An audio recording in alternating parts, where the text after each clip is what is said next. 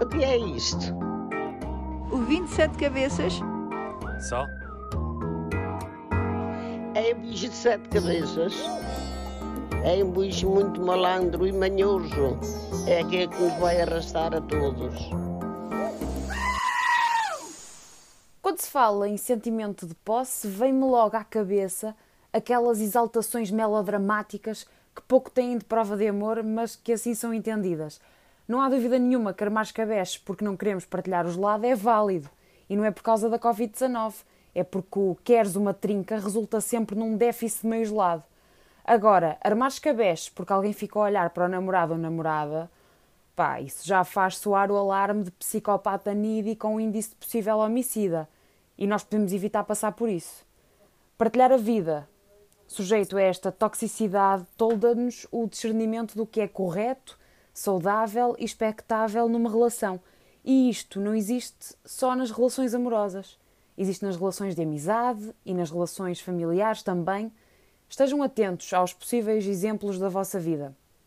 Este tipo de relação de posse torna a vítima refém de um amor que sufoca e que, em determinados casos, já nem pode ser considerado amor. Isto faz-me lembrar sempre aquelas pessoas que falam com carinho das suas dores de costas ou dores de cabeça crónicas. Ai, a minha dor de costas está aqui há 20 anos. Não há meio de me largar. Já nem consigo pegar na cesta da roupa molhada que fico logo entrevada. Ó oh, mulher, procure um osteopata ou fisioterapeuta. As pomadas e a medicação também podem ajudar. Qual quê? Não quero nada dessas coisas. Até me faz companhia esta minha dor. É sinal que estou viva. Eu já nem sou eu sem esta minha dor. Até me dá jeito, sem sempre quando vai chover. Até se ofendem por querermos causar uma separação, um divórcio entre elas e a sua dor. É uma afronta sugerirmos o alívio. Este é o tipo de sentimento de posse que mais gosto, confesso. Eu queria fazer um paralelismo com relações tóxicas, mas essas não têm nada de engraçado. O sentimento de posse em relação a dores que fazem parte das nossas entranhas é um sentimento quase comovente, é tocante. As pessoas, regra geral, falam das suas dores com muito apreço, com muito conhecimento de causa, com muita entrega. De certeza que já toda a gente assistiu a esta partilha num autocarro, num café ou num cabeleireiro. Normalmente são as senhoras idosas que fazem questão de pôr toda a gente a par do estado clínico que as acompanha, que teimem não as deixar. Com a idade, somam-se as maleitas e histórias para contar.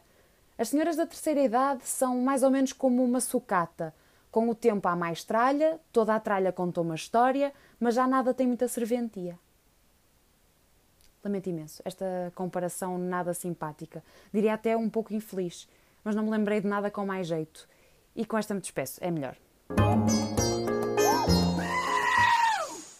Estes sentimentos são coisas da cabeça ou do coração, Zé? Anda tudo a tramar-nos. Mas tu que transbordas coração, fala-nos dele e com ele. Um beijinho para toda a gente que entre os 20 e os 30 anos já sofre de dores em tudo o que é parte do corpo. Falo-vos deitada no sofá, com três almofadas para elevar as pernas, um saco de água quente nas costas, um brufeno no bucho e chá.